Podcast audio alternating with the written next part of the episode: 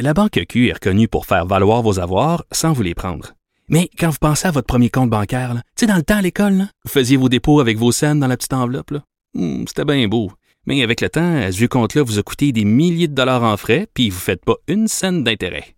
Avec la Banque Q, vous obtenez des intérêts élevés et aucun frais sur vos services bancaires courants. Autrement dit, ça fait pas mal plus de scènes dans votre enveloppe, ça. Banque Q. Faites valoir vos avoirs.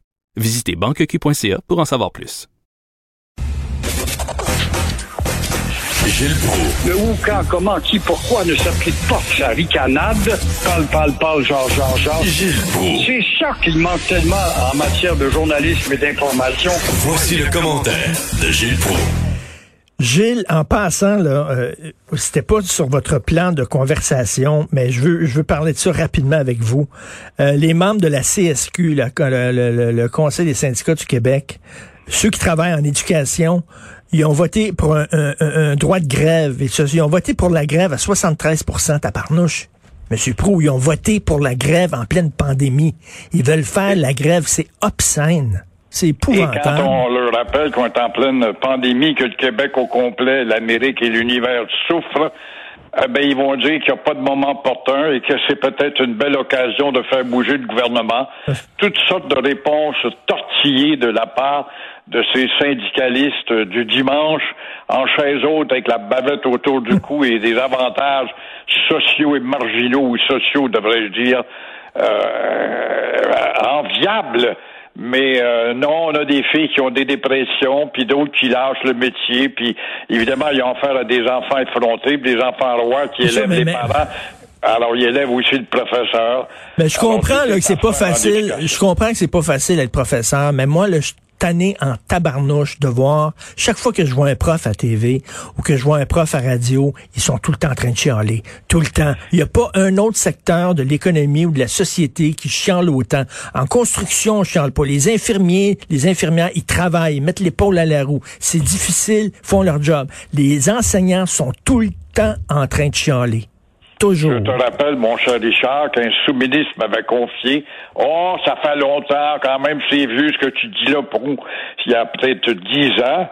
C'est encore valable. Ah ouais. 50 du corps professoral des TINAT enseignés, mais ils sont sur le marché avec les avantages sociaux que cela comporte. 180 jours par année, 18 journées pédagogiques. L'air quand même enviable par rapport au gars ou à la fille de l'autre bord de la rue, mais t'es pas capable de raisonner. Ils sont des, des martyrs. Alors, François Legault qui va faire son annonce aujourd'hui, vous vous attendez à quoi? Est-ce que vous pensez qu'il va parler de la semaine de relâche? Voilà, ça, ça peut être dangereux encore, mais Legault va sûrement s'adonner à son plus long point de presse aujourd'hui parce qu'il y aura beaucoup de choses à expliquer. Ça va être long puis plate. Mais euh, quand même, au moins, ça relâche un peu. Euh, en jaune orange, en tout cas, on va pouvoir entrer à 21h30 le soir. Ensuite de ça, on voit qu'en zone orange, euh, on va pouvoir aller avec sa blonde au restaurant. Euh, quant à Montréal, l'impur et Laval, la Sodome et Gomorre, eh bien là, on va se consoler avec 150 vaccins par jour au Palais des Congrès ou dans des centres commerciaux. Et tu vois l'opportunisme de certains commerçants. Tu je vois Walmart puis Costco puis tout toujours. Nous autres, on peut aussi installer des civières dans nos magasins, comme si ce n'est pas pour attirer de la clientèle, pour les prendre éventuellement comme clients. Ça s'appelle de la manipulation. Mais quand est-ce qu'on va recevoir les vaccins? Voilà la question de 64 000 Et ça, personne n'a répondu encore quant à, à savoir si l'efficacité et la rapidité vont être au rendez-vous. Ça a l'air qu'une des mesures, là, des nouvelles mesures de déconfinement, c'est qu'à Montréal-Nord, les gangs de rue vont pouvoir se tirer dessus après 8 heures.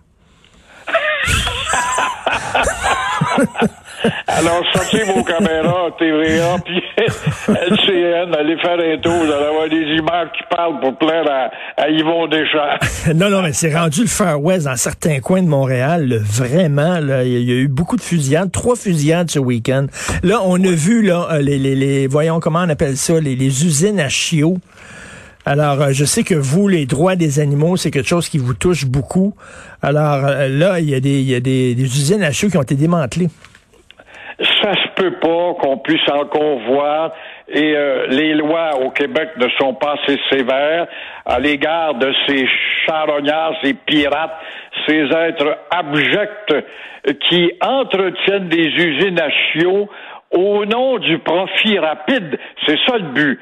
Et aussi, quand tu vois, par exemple, qu'on traite ces pauvres bêtes innocentes comme des, des rien que moins en ne les entretenant pas, alors en provoquant la prolifération des maladies, et à Victoriaville, on est au centre du Québec, il y a un exploiteur qui n'ira pas en prison, bien sûr, il y a 230 chiens seulement chez lui, 70 chats, plus ou moins malades. Et ça, ce problème-là est vieux de plusieurs décennies. Des usines à chiots, il y en a partout, pas rien qu'à Victoriaville. Il y en a partout. Il y en a à Valleyfield. Moi, Richard, je me rappelle d'une amie qui avait mis son chien en vente sur Kijiji, puis des malfrats de Valleyfield qui appelaient « Ouais, es-tu gros ton chien? » Nous autres, on organise des combats de gladiateurs le dimanche dans une grange à Valleyfield. Ça, ça fait quand même 7-8 ans. J'espère que ça n'existe plus entre un pitbull puis ton berger allemand. Et puis là, il y avait des, des Ben. malfrats qui euh, pariaient là-dessus. C'est ça, la civilisation évoluée d'aujourd'hui. Il y en a à Joliette, il y en a à Gaspésie, il y en a un peu partout. Mais la loi n'existe pas, elle est pas assez sévère. Alors, il faudrait, moi, c'est une suggestion que je fais, de créer un corps de police pour les animaux quitte à les former à Nicolas s'il le faut, mais ça prend une Mais- police de la SPA avec des pouvoirs non seulement de suggérer des amendes ou de fermer un, un- un- une usine à mais le pouvoir de dépouiller le gars qui a son bicycle gasoline à la porte de son yacht ou euh, qui a des biens quelconques, vraiment pour faire réfléchir et montrer qu'il y a une sévérité à l'égard des animaux parce qu'on veut en prendre soin. Mais il faut rendre les gens responsables aussi. là. Quelqu'un qui veut acheter un chien, là, dire, il faut faire attention. Là. Il, y a, il, y a, il y a des associations là, de, de, de, de- de- d'animalerie qui sont responsables. Ça, faut, faut s'informer. Là. Est-ce que l'animalerie est correcte? Est-ce qu'il respecte les critères? Euh, ou alors c'est n'importe quoi? Il me semble que quand on va, quand on rentre chez le gars, là, on voit que c'est un gars qui élève des chiens dans, dans son sous-sol, on le voit bien que ça n'a pas Ça a pas d'allure. Bien raison. Puis aussi, avant de donner un permis, parce que tu as beaucoup de magasins qui vendent des produits, puis on vendait des chiens, je pense que ça n'existe plus, heureusement, qu'on on laissait le, le magasin être fermé le dimanche au mois de juillet, puis on les voyait, ces pauvres bêtes, dans la vitrine avec le soleil qui dardait dedans. Avant de donner un permis, il faudrait qu'il y ait une plus grande rigueur que ça. Alors, vraiment, on est des béoutiens, des, des peuls, des débiles avec euh, le traitement des animaux. Puis pour eux autres, un animal, c'est un produit, c'est une pièce. C'est, Ouais, c'est ça. écoute, euh, on a eu euh, des grands philosophes français qui traitaient les animaux de pièces et de meubles, hein, faut pas l'oublier. C'est ça, c'était un bien meuble avant dans nos, euh, dans nos, dans nos lois. Vous voulez parler des avocats à Hydro-Québec? Ben oui, éclairez-nous, Hydro-Québec, vous êtes capable de nous éclairer. Hydro-Québec a déjà 46 avocats dans ses bureaux qui gagnent globalement 11 millions de dollars par année.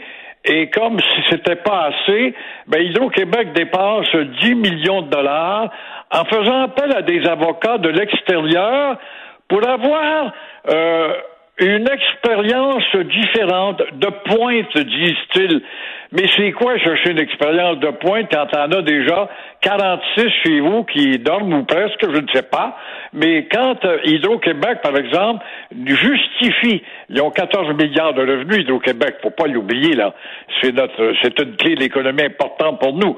Mais quand Hydro-Québec euh, dit, ben, on fait appel à de l'expérience de pointe, est-ce qu'ils envoient leurs avocats de pointe aller collecter les 50 millions impayés par année? Parce que peu près ça, c'était ça il y a 10 ans, ça l'est encore. Est-ce qu'ils vont chez les Mohawks, par exemple, où tu n'avais pas le droit d'entrer parce que tu avais fait serrer puis tu avais peur d'aller collecter?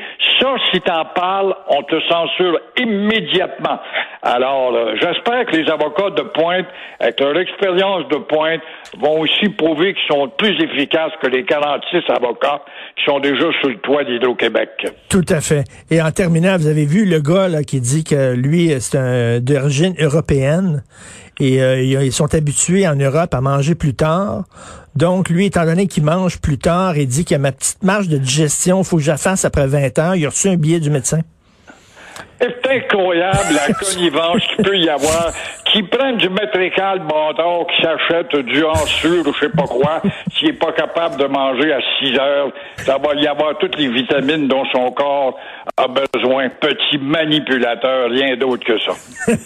Merci, Gilles. On en a tué des manipulateurs. C'est un pays de sorciers, hein, c'est pas pour rien. Mais là, les juifs assidiques là, qui veulent aller en cours là, en disant, nous autres, là, c'est, euh, c'est notre devoir de prier, on n'a pas le choix, c'est une obligation, ça n'a pas de bon sens, c'est contre nos droits et libertés. Si on commence à faire des exceptions pour tout le monde, Gilles, on pas fini. C'est leur devoir de prier, mais le devoir de se mettre en santé, ça n'a pas l'air important, par exemple. Alors, ça, je- t'as bien comprendre. C'est de la manipulation collective de mille et un groupes au Québec. On n'a que ça, des groupes. On a 600 sectes en passant sur le territoire québécois de dire la SQ. Alors, des manipulateurs en veux-tu, on en a à la tonne parce qu'on est un maudit pays de, de pâte molle qui est incapable de faire preuve de rigueur et d'autorité, puis de temps à autre de se servir du bâton. On est loin de l'époque des frères des écoles chrétiennes. Merci, Gilles, à demain. Bye. À demain. Au revoir.